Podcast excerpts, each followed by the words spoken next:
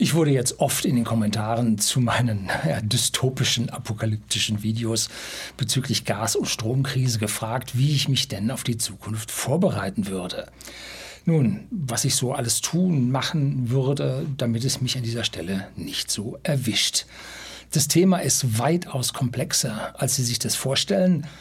Da braucht es also einen ganzheitlichen Ansatz. Da muss man sich ja über seine mentale Einstellung klar sein. So wie ich zum Beispiel mit meinem Sohn Hundefutter gegessen habe. Katzenfutter auch schmeckte nicht. Hundefutter war okay. Ne? Dann brauchen Sie eine körperliche Kondition. Hier, fit müssen Sie sein, gesund und wehrhaft und sie müssen ihr persönliches Netzwerk in ihrer Umgebung, aber auch darüber hinaus in der Siedlung, in der Familie stärken. Da dürfen sie also nicht mit irgendjemandem überkreuzt sein aus irgendwelchen nichtigen Dingen, weil da ein Ast über den Weg hängt oder irgendwie sowas, völliger Blödsinn. Nee, da müssen sie ihren ja nicht nur ihren Frieden mit ihrer Umgebung schließen, nein, sie müssen proaktiv mit diesen allen zusammen am gleichen Strang ziehen. Dann brauchen sie eine finanzielle Absicherung, sowohl lokal, wenn hier die Automaten aus sind und so, aber auch global dort, wo sie ihr Geld anlegen. Es geht um Ersatzwährung, um Anlagen im Nicht-Euro-Raum. Da gibt es ja die große Serie von mir über Geldanlage, 14-teilige Serie. Finden Sie den Link in den Show Notes unter diesem Video. Aber das ist all nicht das, wonach Sie mich gefragt haben. Das, was ich gerade erzählt habe, ist sowieso erforderlich, damit Sie ein erfolgreiches, vernünftiges Leben als soziales Individuum in der Gruppe leben. Heute gibt es nichts, was jetzt bei mir kommt, was so irgendwie mit Prepping oder Preppern zu tun hat. Ne? Nee, gibt es nicht. Dafür gibt es spezielle Kanäle, Fritz Meinecke, Survival Martin und da gibt es noch so ein paar. Seven vs. Wild, ja, eine sehr empfehlenswerte Serie. Und damit soll es jetzt mal mit, dem, mit der Einleitung genug sein. Jetzt kommt das Intro und dann geht's los.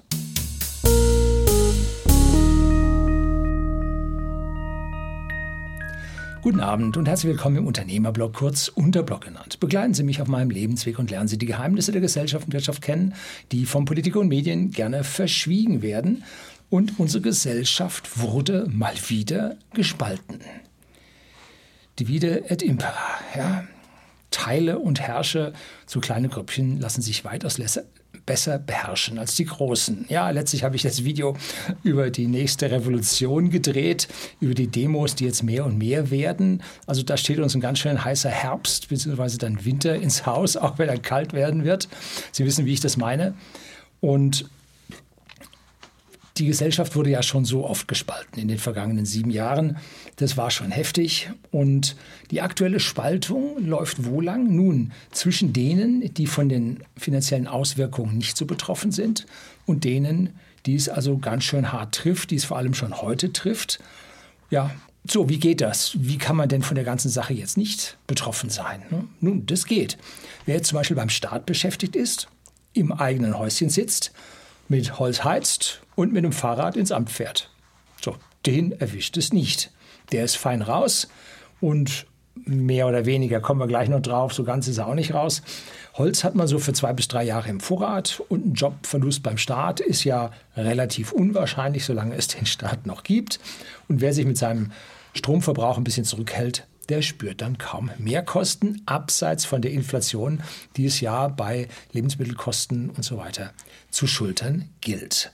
Ganz anders für den, der 30 Kilometer in die Arbeit fährt, ne, mit, zu einem in, energieintensiven Betrieb, Stahlhersteller, Aluminiumschmelze, irgendwas, suchen sich was aus oder auch Verpackungsmaterial, so wie bei whisky.de, dem Versender hochwertigen Whiskys an privaten Endkunden in Deutschland. Wir sind stark von Verpackungsmaterial abhängig. Und diese Verpackungen werden, ja, sind Strom- oder Gasintensiv. So, gasintensiv sind die, weil damit dieser gepresste, halbtrockene äh, Faserbrei dann ja getrocknet wird über diese Gasflamme. Da braucht es also dann ganz schön und unsere Gläser, die wir mit vertreiben, wo ich auch mein eigenes Glas designt habe, Whiskyglas designt habe, ja, die brauchen richtig viel Gas und die haben wir schon das zweite Mal erhöht. Wir sind bei plus 30, 35 Prozent. Also da geht es schon heftig zur Sache.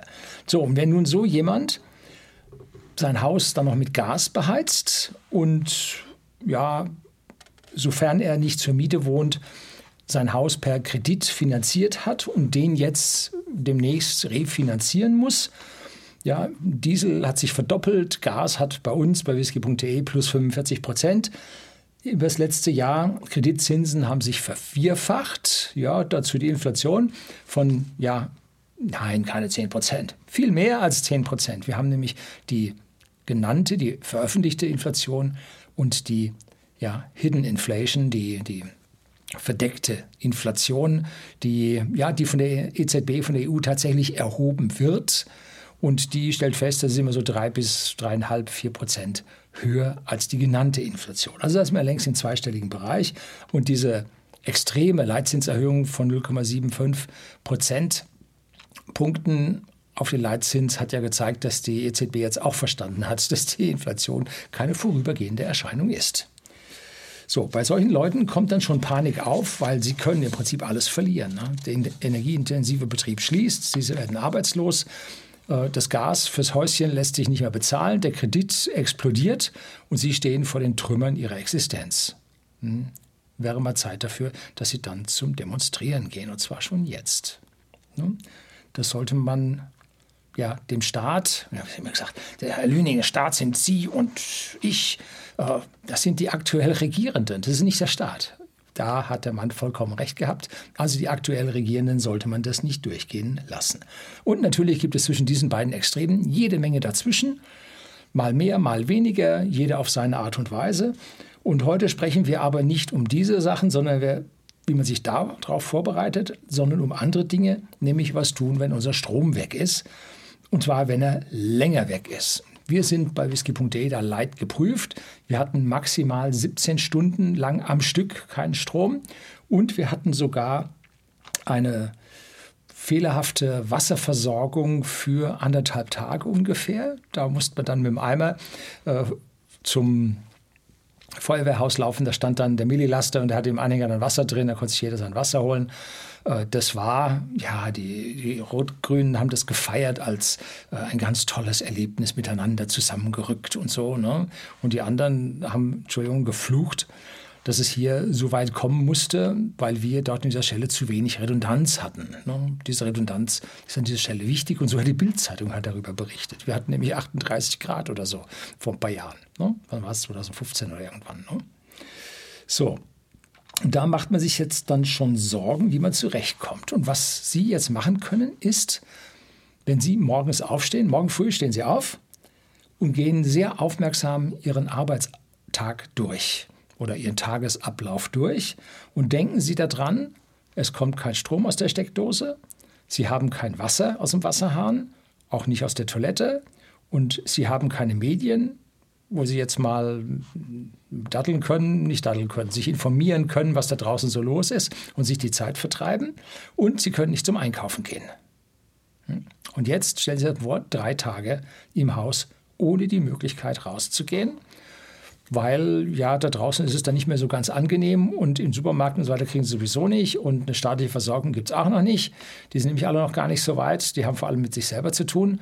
So, also machen Sie ihr, schon Sie, das ist jetzt ein bisschen, ja, tut mir ein bisschen leid, wenn ich das jetzt so diese Analogie mache, aber machen Sie mal Ihr kleines Ahrtal bei sich zu Hause. Ne? So, also mein tiefstes Mitgefühl an die Leute vom Ahrtal, die sind ganz furchtbar alleine gelassen worden. Das würde ich der Politik nicht durchgehen lassen. Also wenn dort, was hatten die dort, ich glaube SPD, Landrat oder so, wenn dort die SPD noch eine Stimme bekommt, dann haben sie was falsch gemacht. Ne? So. Jetzt kommen wir zum Ablauf eines Blackouts. Den müssen Sie sich darüber klar werden, wie die Sache funktioniert und was ein Blackout ist und was kein Blackout ist. Ich definiere hier also drei, in Klammern vier verschiedene Szenarien. Und das erste ist, Sie haben Stromausfall. Ist der Strom weg und dann kommt er nach drei Minuten wieder, nach 20 Minuten wieder oder nach anderthalb Stunden wieder.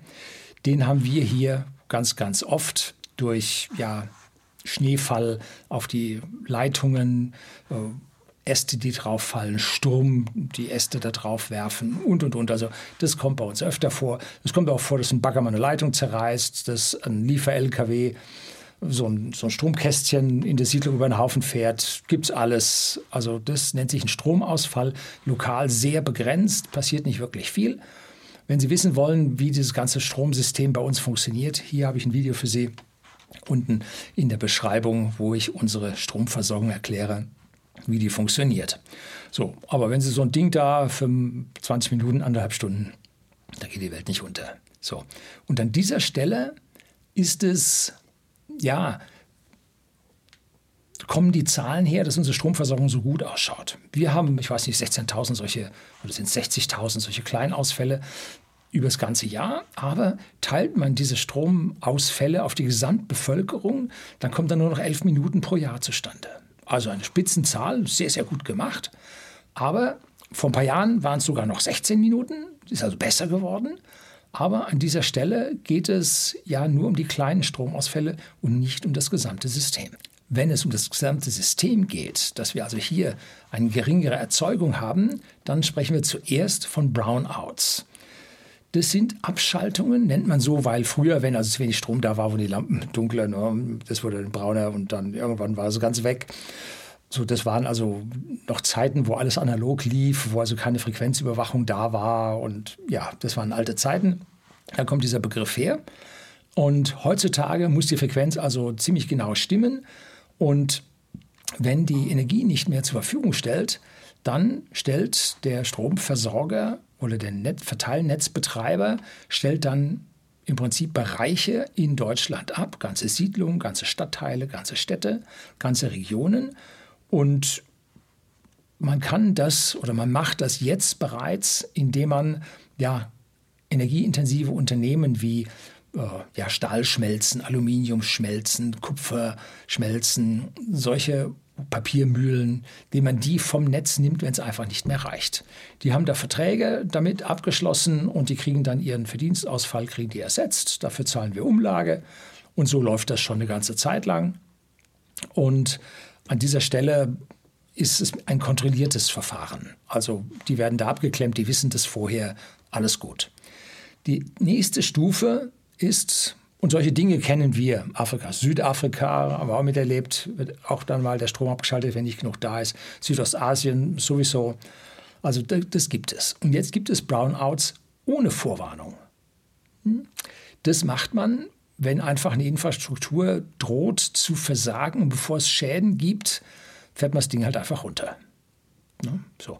Dann ist auf der anderen Seite der Verbraucher natürlich ganz böse dran, wenn also jetzt seine Aluminiumschmelze hart wird oder seine Glasschmelze hart wird, dann hat er da Wochenarbeit mit dem Presslufthammer das Zeug da rauszuholen, weil das kriegst du nicht mehr flüssig.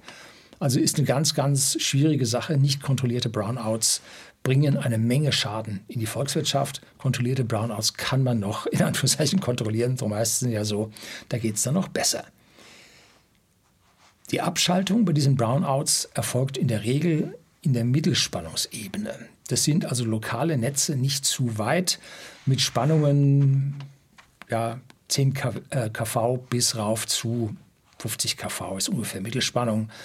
Und da sind auch kleine Kraftwerke dran. Auf der Mittelspannungsebene wird, äh, werden die größeren Photovoltaikkraftwerke eingespeist, da werden Windkraftwerke eingespeist. So, wenn es jetzt aber schlimmer wird und wir auf einer noch höheren Ebene unser Stromnetz ist bei den Hochspannungsleitungen und den Höchstspannungsleitungen von 110.000 Volt, 220.000 Volt bis hin zu 380.000 Volt, wenn wir da nun Abschaltungen bekommen, dann erwischt es ganze Bundesländer oder auch sogar mehrere Bundesländer und auch länderübergreifend, das also auch ins Ausland durchschlägt. Und den größten hatten wir bislang im Jahr 2006 und betraf mehrere Länder in Mitteleuropa. Und damals hatten wir noch eine Menge Reservekraftwerke, um die ganze Geschichte wieder hochzufahren. Und zwar wurde da bei der Meierwerft in Papenburg, das ist Friesland, vielleicht ist sogar Ostfriesland, hm, da sitzen die an einem kleinen Flüsschen, bauen da die größten Kreuzfahrtschiffe der Welt und müssen nun auf die Flut oder auf sogar die Springflut warten, um diesen riesen Kahn da dann raus ins Wasser zu bringen. Und da läuft eine 380 kV-Leitung, glaube ich, drüber. Oder ist eine 220 kV? Ich glaube, es ist eine 380, also richtig dicke Fette. Und da haben die gesagt, ja, müssen wir abschalten, ähm, weil dann nur noch drei Meter zwischen Schiff und der Leitung ist. Und dann waren so viele Schaulustige da. Das Wasser erreichte früher seine Hochstände und die haben gesagt, jetzt können wir das schon früher raus, dann können die Leute früher nach Hause gehen. Haben angerufen, können wir jetzt losfahren, schaltet ihr ab? Und da haben die gesagt, ja, schalten wir ab, kein Problem. Bäh, war ein Problem, ne? weil die anderen Ersatzleitungen noch nicht geschaltet waren. Und dann gab es Unterversorgung klack, klack, klack, klack, klack. Ein Kaskadeneffekt lief durch bis Italien. Ja, war heftig und war schlimm. Oder wir erinnern uns an die Fehler im Münsterland. Das war 2005. Da gab es Nassschnee und die alten Hochspannungsmasten waren aus Thomasstahl gefertigt. Die waren ziemlich brüchig, spröde, spröde. Und durch diese Überlastung haben die jetzt nicht ein bisschen verbogen, sondern die sind gebrochen. Zack. Da sind die gebrochen und 250.000 Menschen waren tagelang ohne Strom. Und das bei einer furchtbaren Witterung mit hohen Nassschneebergen. Das war nicht schön. So, und jetzt am 24.07.2021, damit wir hier das nicht vergessen, gab es einen Blackout, der 10 Millionen Haushalte erwischt hat, und zwar in Frankreich, Spanien und Portugal. Und da gab es äh, einen Brand ähm, an der Ostseite der Vogesen am Mittelmeer und da läuft eine Leitung rüber, irgendwo bei Bagneux muss die da vorbeilaufen. Und da gab es einen Waldbrand und da kamen die Löschflugzeuge und wollten jetzt da löschen. Und dann sagten, ihr müsst die Leitung ausschalten, sonst können wir nicht löschen. Und die, ja, schalten wir aus. Oui, oui, peng, Leitung aus. Und auf der anderen Seite Biarritz läuft eine zweite. Und die war schon mit 60 Prozent voll. Jetzt wollte alles darüber ziehen, überlastet, peng, alles aus. Ne? Schlug durch bis runter nach Portugal. In Frankreich war ein Teil aus, in Spanien war eine Menge aus, in Nordspanien und dann runter bis nach Portugal. War also eine heftige Geschichte. Und wir müssen auch gar nicht mal so weit ins Ausland schauen, schaffen wir auch hier in Deutschland. Und zwar am 13. September 2021, also ziemlich genau, heute haben wir den 13. September 2021, also vor einem Jahr hatten in Dresden eine Million Menschen keinen Strom. Hm? Da ist eine 110 Kilovolt Schaltanlage kaputt gegangen, ausgefallen, weil dort so ein Ballon mit Silberfolie da reingeflogen ist, hat es einen Überschlag gegeben und dann waren die Sicherungen raus. Und das hat also auch ein Weichen gedauert, bis sie das alles wieder auf die Reihe bekommen haben. Also solche Blackouts existieren. Und diese gefährlichen Blackouts passieren auf dieser Hochspannung, 110 Kilovolt oder Höchstspannungsebene. Und dann fallen ganze Bundesländer und ganze Bereiche in Europa aus. Und die Wiederherstellung dieser Netze dauert mindestens einen Tag, eher zwei. Und wenn Sie nicht so viele Ersatzkraftwerke haben, dann können Sie nur Teilbereiche hochfahren und müssen gucken, wie Sie mit dem ganzen Strom jetzt zurechtkommen. Ne? Da sind Anlaufströme drin, mal stückweise fahren. Das ist also eine ziemlich konzentrierte Aktion und ist also nicht ganz so einfach. Was besonders übel ist an dieser Stelle, wenn es solche riesigen Stromausfälle gibt und jetzt kein Strom da ist, da werden ja die Hilfskräfte werden sich auch überlegen, ob sie zum Dienst antreten oder ob sie lieber ihrer Familie helfen. Ne? Also dass man sagt, jetzt muss der Staat in Anführungszeichen kommen und muss uns helfen. Ja, nee, der Staat, das sind wir und da hilft sich erstmal jeder selbst und auch diese Hilfskräfte. Ich will Ihnen da nichts unterstellen, aber wenn ich jetzt THW-Mensch bin und habe zu Hause Frau mit Säugling und Kleinkind, weiß jetzt nicht, ob ich da ausrücken würde, mich in die Höhle des Löwen begeben würde oder ob ich dann doch lieber meiner Familie an dieser Stelle helfen würde. Schwierig, wird man sehen, wie es an der Stelle ausgeht. So, jetzt haben wir uns in Vorbereitung auf die Krise bei uns in der Firma bei whisky.de Vorträge miteinander, Fragestunden, geguckt, wo haben wir Löcher, wo fehlt noch was, was können wir tun. Haben wir uns vorbereitet und das will ich jetzt mit Ihnen teilen. Das gilt jetzt aber nur für uns, für Seeshaupt am Südende vom Starnberger See und nicht bei Ihnen in irgendeiner Stadt, irgendwo in Deutschland oder gar außerhalb von Deutschlands. Da müssen Sie sich jetzt schlau machen. Da müssen Sie dann bei Ihrer kommunalen Verwaltung und Ihren Versorgern müssen Sie nachfragen. Dann vielleicht auch mal ein Weichen in der äh, Leitung äh, zubringen zum Fragen, dann werden Sie einen Callcenter-Mitarbeiter haben, der da keine Ahnung hat, dann müssen Sie da weitergreifen und das wird dann relativ schwierig. Ne? So, jetzt 0 bis 20 Minuten nach dem Stromausfall. Peng Strom weg, was ist jetzt los? Ne? Licht geht nicht mehr, Warmwasser geht nicht mehr, Heizung geht nicht mehr, Klima geht nicht mehr, Kühlschrank geht nicht mehr, alles, was Strom braucht, ist aus. Bei uns laufen dann noch die Server, und die PCs, weil die an einer eigenen Notstromversorgung hängen. Und das ist nicht unser Hauskraftwerk von E3DC, sondern es sind eigene Notstromversorgungen für unsere IT. Das sind Online-USVs, die also aus Wechselstrom Gleichstrom machen und dann wieder Wechselstrom, weil bei unserer Gewitterhäufigkeit, die wir hier haben, bekommen wir sonst oder bekamen wir Spannungsspitzen, die uns regelmäßig Netzteile zerstört haben und Server haben ausfallen lassen. Und deshalb sagen wir, wir fahren nur mit unserem selbstgenerierten Sinus. Da kommen keine Peaks durch über die Gleichspannung. Das geht gar nicht anders. Und das machen wir jetzt, seit wir da drin sind, seit 2001, also 21 Jahre, und haben seitdem kein defektes Netzteil mehr gehabt. So, es funktionieren auch noch die Mobiltelefone. Es funktioniert wahrscheinlich auch noch das Internet. Und jetzt ist die große Frage, wie unterscheiden wir jetzt einen Stromausfall, wo eine Verteilerkasten über den Haufen gefahren hat, von einem Brownout? Strom ist weg und Sie wissen nichts. Ne? Wie kriegt man es raus? Nun, man ruft so schnell es geht jemand in größerer Entfernung, 300 Kilometer, an. Ne?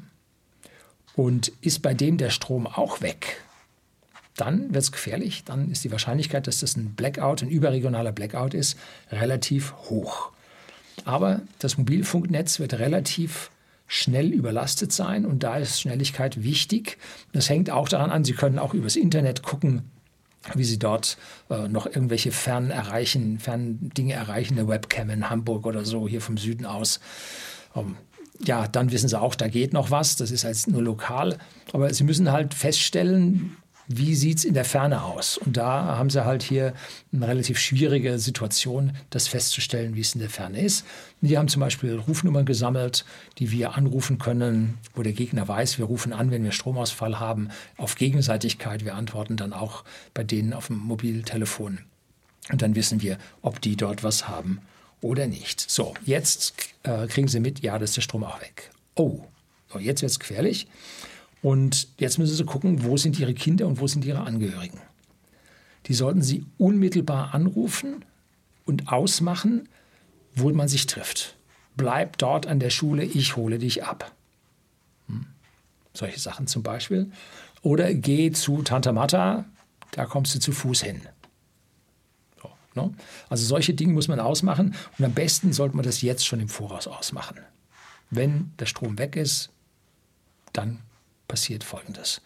So, und das muss man dann ein paar Mal wiederholen, bis das alle äh, ja, verinnerlicht haben, damit die wissen, was los ist. Nach 20 Minuten ist dann die Notstromversorgung von den Mobilfunkmasten auch weg. Dann gibt es keinen Mobilfunk mehr. Und auch die Festnetztelefone funktionieren nicht mehr, weil die auch Strom brauchen. Und wenn Sie zu Hause keine Notstromversorgung haben, dann werden die wenigsten Telekommunikationsgeräte für Sie noch funktionieren. So, jetzt 20 bis 30 Minuten nach dem Stromausfall. Das ist jetzt speziell für whisky.de. Die Akkus bei whisky.de beim Server, bei der Kommunikation nähern sich dann ihrem Ende. Die Frage ist, haben wir zufällig ausreichend in unserem Akku drin von unserer Solaranlage? Im Winter haben wir dort immer eine sehr, sehr hohe Reserve eingestellt von 50 Prozent. Und wenn die nicht vorhanden ist, weil es Tage geregnet hat, Schnee auf dem Dach liegt oder so, dann muss jemand draußen bei uns das Notstromaggregat starten. Das haben wir früher natürlich auf Automatik stehen gehabt. Das heißt, einmal fiel der Strom aus und dann fing es Brummen an. Und dachte ich mir, was denn jetzt? Ich habe das nicht mit unserem eigenen Gerät, hat man gerade ganz frisch in Einklang gebracht. Aber einmal klingt der Nachbar, warum haben Sie denn noch Strom? Bei uns ist alles aus. Ja, bei uns lief das Notstromaggregat. Bloß, das haben wir dann ausgemacht, als es dann zweimal in der Nacht angelaufen ist und die Nachbarn rausgeschmissen hat. Ähm, seitdem starten wir das von Hand und machen das nicht mehr automatisch. Ne? Jetzt ist, sind dann also auch, äh, ist, läuft entweder das Notstromaggregat oder war keiner da, da muss alle runterfahren. Und der Großteil der Netzknoten im Internet hat auch nur eine Reserve von zwei Stunden. Es kann sein, dass Sie sogar weiter weg hinter einem Knoten sitzen, der nach 30 Minuten auch ausgeht, ne? dass Sie dann abgehängt sind. Wir bei whisky.de versuchen dann unsere Starlink-Antenne zu aktivieren. Was heißt versuchen? Die ist aktiviert. Wir müssen sie jetzt nur umkonfigurieren, dass unser Internet dann darüber läuft. Aber die Downlink-Stationen liegen für unsere Starlink-Verbindung liegen in Deutschland.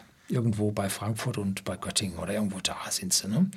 Die Starlink-Satelliten der Version 2, die kommen jetzt erst langsam in die Umlaufbahn und dann können die Starlink-Satelliten, wenn sie nach unten keine Verbindung bekommen, über andere Satelliten in andere Länder patchen und dann dort runtergehen. Die haben dann äh, Satellit-zu-Satellit-Kommunikation mit Lasern und damit können sie dann die Daten oh, in andere Bereiche auf der Erde weiter patchen, routen und dann dort zum Boden runterbringen. Naja, vielleicht kriegen wir über Starlink dann Kontakt ins Ausland und wissen dann, wie weit sich dieser Blackout dann entsprechend ausgebreitet hat. Vielleicht klappt es, vielleicht klappt es nicht, wissen wir nicht. So, jetzt wird es also langsam immer interessanter für die Zuhörer und die Fragestellungen, die da waren.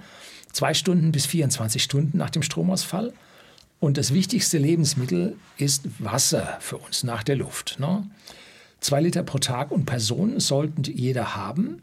Und unsere Wasserversorgung in Seeshaupt erfolgt über einen Hochbehälter. Das ist eine schöne Sache, weil nämlich dann Wasser da ist. Und zwar war der früher für einen Tag. Und als wir da diesen Wasserausfall hatten, da war unsere Pumpe kaputt gegangen. Und die benachrichtigt den Wasserwart per ja, Fax, früher SMS, heute wahrscheinlich, weiß ich nicht womit. Aber durch den Blitzschlag war jetzt nicht nur die Pumpe kaputt gegangen, sondern es ist auch diese Benachrichtigung kaputt gegangen, weil es halt einfach ein Stromnetz reingeschlagen hat. Und damit benachrichtigte das Ding den Wasserwart nicht. Und jetzt leerte sich der Behälter und leerte sich der Behälter, bis er leer war. Ne? Und dann gab es nichts mehr. So, das heißt, wir haben hier in Seeshaupt über den Hochbehälter noch Druck für einen Tag, zwei Tage. Wir haben jetzt einen neuen bekommen, weil der alte langsam leck war und schon wirklich in die Jahre gekommen war. Vielleicht hält er auch drei Jahre. Ich habe noch keine Antwort. Ich habe da Nachfrage gemacht. Werden wir dann sehen, wie es dann da rauskommt. Und für Sie, die Sie keinen oder wenn Sie jetzt sowas haben, der Wasserdruck ist noch da, müssen Sie abfüllen im Behälter, so gut es geht. Ne? Also wenn bei uns das Licht ausgeht, fängt bei uns an, das Wasser zu laufen und wir füllen Behälter. Haben wir extra lebensmittelechte Fässer gekauft. Diese blauen kennen Sie. Und da wird dann abgefüllt, damit wir jedes Gefäß dort an dieser Stelle voll haben. Wenn Sie eine Badewanne haben, dürfen Sie nicht einfach da einfüllen, weil die Badewannendeckel da, Verschlüsse nicht dicht sind. Das geht verloren müssen wir schauen, ob sie da eine Folie einlegen können oder aber es gibt ein Säcke zum Reinlegen in die Badewanne, ähm, wo sie dann 200 Liter reinbekommen und dann können sie aus diesen 200 Litern wunderbar eine ganze Zeit lang leben.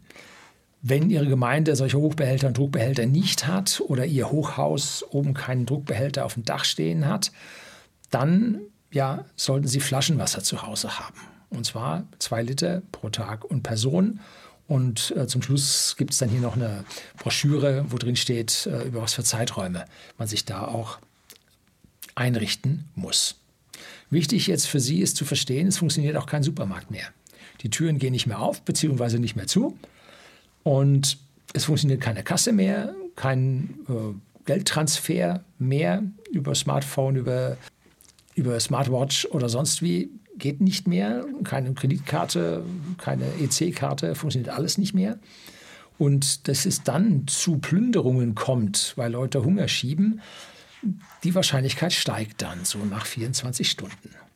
So, und das setzt für Sie dann voraus, dass Sie Lebensmittelvorräte im Haus haben und achten Sie darauf, dass Ihr Kühlschrank und Ihr Gefrierschrank ab sofort nicht mehr funktionieren und jetzt die ganze Sache langsam warm wird. Und dann beginnt ihr Lebensmittelvorrat zu leben. Ja, aber leider nicht so, wie Sie sich das vorstellen, sondern mit schönen kleinen Tierchen. Ne? So, gut ist, wenn es draußen kalt ist, dann können Sie nämlich die Nahrung nach draußen tun und dann hält sie länger. Aber bitte nicht im Erdgeschoss, da bekommen Sie Besucher. Und wenn es nur die Katze ist, die auf einmal nichts mehr zu fressen bekommt, es könnten aber auch Zweibeiner sein, die da kommen. Ne? Und Jetzt wird es also etwas interessanter. Die Toilette wird nicht mehr funktionieren. Sie sollten für Ihre Bedürfnisse jetzt entweder raus in den Garten gehen, so Sie das haben, oder manche haben sich Campingtoiletten zugelegt. Dafür gibt es Einsätze, Tüten. Oder man kann auch einen Müllsack nehmen und den in die Toilette reinlegen. Die 30 Liter Säcke funktionieren da ganz gut. Und wenn Sie es nicht brauchen, müssen Sie zubinden, denn sonst fängt doch einmal die Geschichte im Haus an zu stinken. Das mag jetzt egal sein, aber das wird ab einem gewissen Grad dann auch ungesund. Das sollte man also nicht über sich ergehen lassen. Und lüften können Sie jetzt im Winter, wo Sie froh sind um jede Wärme, die Sie in Ihrer Bude haben, können Sie auch nicht, um den Gestank da rauszubekommen. Eine blöde Geschichte. Ne? So, und Sie sollten in Zukunft den Tank Ihres Fahrzeugs immer zwischen 66 Prozent und 100 Prozent gefüllt haben. Tankstellen funktionieren nicht ohne Strom. Es gibt Tankstellen mit Notstromversorgung, aber die werden reserviert sein für Rettungsfahrzeuge. Polizei, Feuerwehr, Notarzt, Technisches Hilfswerk und so fort. Und da wird, werden Wachen stehen und die sind bewaffnet. Da steht ein Streifenwagen. Ne? Ganz einfach. Da kriegen sie nichts mehr und Nachschub wird es auch nicht mehr geben, weil die Raffinerien ohne Strom nicht funktionieren. Da gibt es ja die graue Energie, die praktisch benötigt wird, um überhaupt den Sprit in ihren Tank zu bekommen. Well to Wheel heißt die ganze Geschichte, also Well Quelle bis äh, in ihren bis in ihr Autoreifen und da kommt raus, dass man für 100 Kilometer für den Sprit, den sie auf 100 Kilometer äh, Entfernung benötigen, also ihre 5 bis 8 Liter, für die braucht man 50 bis 80 Kilometer Reichweite im Elektroauto. Das heißt also, wenn Sie 100 Kilometer fahren, brauchen Sie für den Sprit schon so viel Energie, wie Sie beim Elektroauto für 50 bis 80 Kilometer brauchen. Also Sie brauchen Strom, damit Ihr Verbrenner funktioniert. Ne? Also hier müssen Sie jetzt von Reserven leben, weil Nachkommen tut so schnell nichts bei einem echten Blackout. Und da sollten Sie Ihren Tank möglichst voll haben. Und wenn Sie einen 20-Liter-Kanister, so viel dürfen Sie zu Hause stehen haben, alles gut, ne? hilft Ihnen. Aber keine Sorge, es gibt keine Kanister mehr zu kaufen. Hat mir letztlich einer erzählt. So, jetzt geht die Geschichte weiter. Es wird auch keine Lebensmittel-LKWs mehr geben, die da durchkommen. Weil A, entsprechend Sprit, B, auch die Logistik. Das ab, sie wissen gar nicht mehr, was im Lager drin ist ne? und wohin soll sie was liefern. Also alles IT-mäßig und da sind die Notstromversorgungen auch schon lange alle. Ne? Der Edeka-Verteilzentrum war da auch kein Strom mehr. So, jetzt geht es weiter nach 24 Stunden nach dem Stromausfall. Der nächste Punkt sind 72 Stunden, denn nach diesen 72 Stunden funktioniert auch der Behördenfunk nicht mehr. Das ist der Funk für die äh, Einsatzkräfte. Und da gibt es dann keine Benachrichtigung mehr von Rettungsdiensten oder Feuerwehren. Und es gibt nur noch eine einzige Kommunikation, die wirklich funktioniert. Nachher habe ich noch einen anderen Tipp für Sie. Die einzige Kommunikation, die von staatlicher Stelle noch funktioniert, ist die Bundeswehr. So. Und deshalb wurde jetzt das territoriale Führungskommando der Bundeswehr, TERFÜKEDOBW, ab dem 1. Oktober 2022 die operative, operative Führung der im Heimat- und Katastrophenschutz wie allgemein im Inneren eingesetzten Bundeswehrkräfte übernehmen. So, das war früher innerhalb der Bundeswehr. Dann dieser, oh Gott, wie heißt der? General Klausen, glaube ich, heißt der. Der ist erstmal ins Bundeskanzleramt eingezogen, was ich hoch, verfassungstechnisch hochbedenklich halte. Und jetzt gibt es also dann dieses territoriale Führungskommando der Bundeswehr. Hm, ganz schön schwierig, was da auf uns zukommt. Die offiziellen Aussagen des Bundesamts für Bevölkerungsschutz und Katastrophenhilfe gehen von chaotischen Zuständen, je nachdem, was man so hört, zwischen 10 und 15 Tagen aus. Und während dieser 10 bis 15 Tagen können die offiziellen Stellen nicht helfen, weil die noch nicht organisiert sind.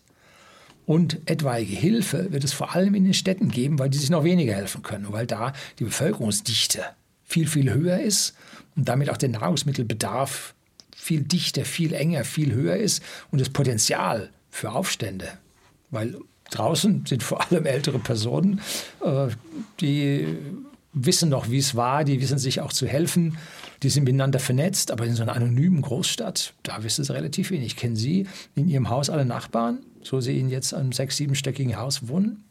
Hm? Kommen Sie mit denen allen zurecht? Haben Sie mal zusammengesessen am Abend? Haben Sie mit denen mal unterhalten? Haben Sie da mal mental ja, diese Gedanken mal gestartet? Machen Sie mal eine Versammlung, eine Mieterversammlung? Sprechen Sie mal darüber? Hm? Also, interessant, interessant, was da nichts wird. Wir auf dem Land haben auf jeden Fall keine Hilfe zu erwarten. Das muss in die Stadt gehen und dafür habe ich volles Verständnis. Ne? Jetzt stellen Sie sich vor, das, was im Ahrtal los ist, passiert in ganz Deutschland. Das ist so ungefähr äh, das Szenario, was Sie sich jetzt vorstellen müssen. Gott, die wichtigsten Leute? Bauern. Mhm. Und die nervt man gerade von Seiten unseren Regierenden. Ja. Trotzki soll einen Spruch gelassen haben. Der wird allen möglichen Leuten, ich habe mal versucht nachzugoogeln, wo er herkommt, wird also jeden Mengen Leuten bis zu Napoleon zurück nachgesagt. Jede Gesellschaft ist nur drei volle Mahlzeiten von der Revolution entfernt. Und dem stimme ich zu. Was nach 24 bis 48 Stunden bei uns ohne Strom und Wasser passiert, wissen wir nicht. Wissen Sie nicht, das weiß ich nicht. Das kann sich niemand vorstellen. Das kann sein, alles prima, man hilft sich gegenseitig, optimaler Zustand, bis zu, es breitet sich ein Großfeuer in einem Stadtteil aus, was niemand löschen kann. Also das von ersten bis letzten ist alles möglich. Ne? Wissen Sie nicht. Und da kommen dann die eigenarts genannten Prepper ins Spiel. Wenn das los ist, dann ziehen die einfach in die Natur raus und leben dann zusammen mit der Natur. Solange bis das Licht wieder angeht. ja, also an der Stelle haben die dann einen gewissen Vorteil. Für alle, die zu Hause bleiben, ein guter Startpunkt ist diese Liste vom Bundesamt für Bevölkerungsschutz und Katastrophenhilfe. Die habe ich hier mal jetzt, weil ich mir das vorlesen will, mal ausgedruckt. Ne? Das ist meine Checkliste. Den Link finden Sie unten in der Beschreibung. Ist mal so ein erster Ansatzpunkt. Ich habe Ihnen noch eine zweite Liste von einem Katastrophenberater für den Klein- und Mittelstand äh, dazu gegeben. Ich hoffe, ich finde die noch im Netz. Äh, dass ich darauf verlinken kann. Ich selber habe sie runtergeladen, weiß aber nicht, ob ich copyrightmäßig das dann da äh, draufstellen kann, will ich nicht. Also mal gucken, ob ich sie noch finde, dann gebe ich die zweite Liste auch noch dazu. Das, was in dieser Liste da drin steht, da geht es um zehn Tage, gilt für eine Person. Wenn Sie also mehr Personen im Haushalt sind, müssen Sie hier dann noch entsprechend multiplizieren. So, Ratgeber für Notfallvorsage und richtiges Handeln in Notsituationen. Als allererstes geht es um Getränke. Das ist die Lebensmittelgruppe Getränke. Zwei Liter pro Person und Tag. Das heißt, für zehn Tage Vorrat sind es 20 Liter. Und es geht um mindestens 1,5 Liter. Und dann brauchen Sie auch noch für Nahrung, die Sie vielleicht trocken haben, kommen wir gleich zu, dann auch noch Wasser, um diese Nahrung aufzubereiten. Zum Beispiel Kartoffelbreipulver. Dafür brauchen Sie auf jeden Fall Wasser zum Anmachen, das kommt dann noch oben da drauf. Dann kommen die Lebensmittel, und zwar Getreide, 3,5 Kilogramm. Da gibt es Getreideprodukte, Brot, Kartoffeln, Nudeln und Reis.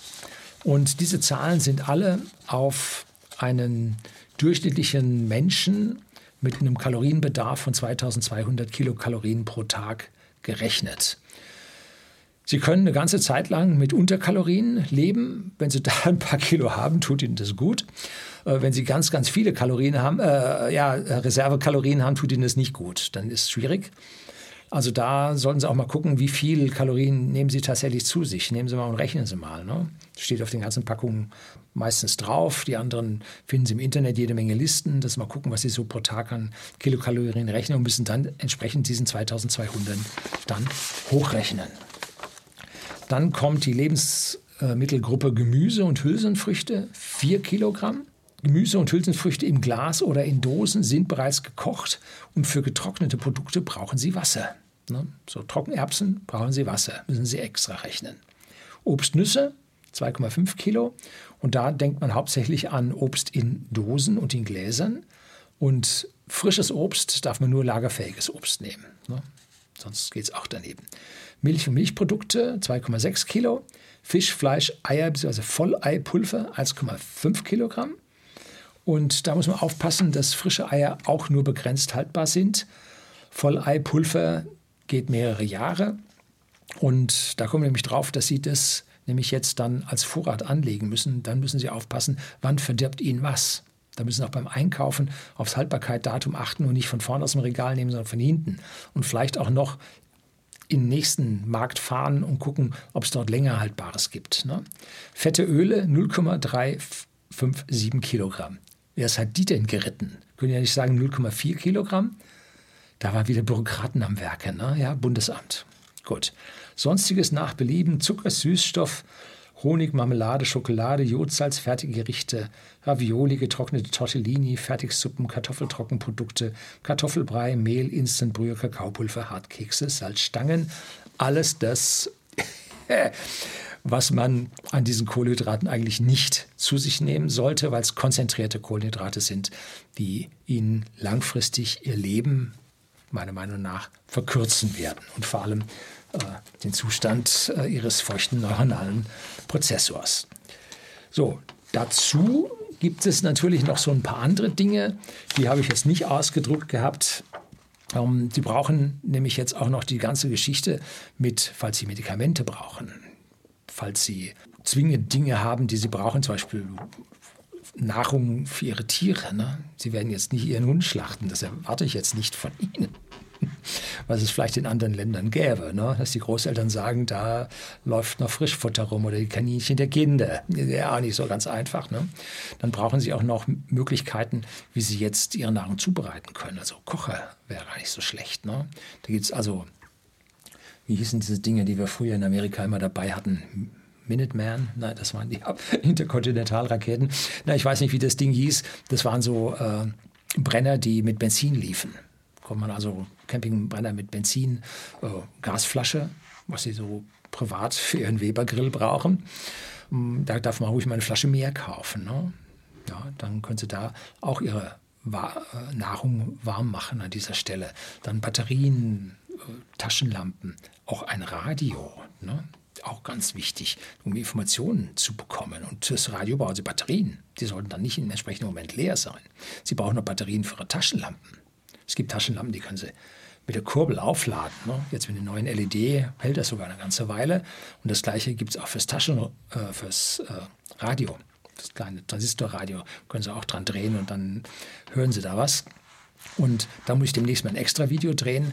Da habe ich mir von der Firma diesnerfunk.de habe ich mir ein CB-Funkradio, also CB-Funkanlage gekauft, wo man A hören kann, aber B auch senden kann und sich damit dann ja, in der Umgebung ja, austauschen kann. Und wenn man eine sehr, sehr gute Antenne hat, die ich auch habe, dann kann man sogar aus dem Landkreis heraus, vielleicht sogar bis zur Landeshauptstadt, schauen, ob man dort irgendwelche Informationen bekommt wie es da weitergeht.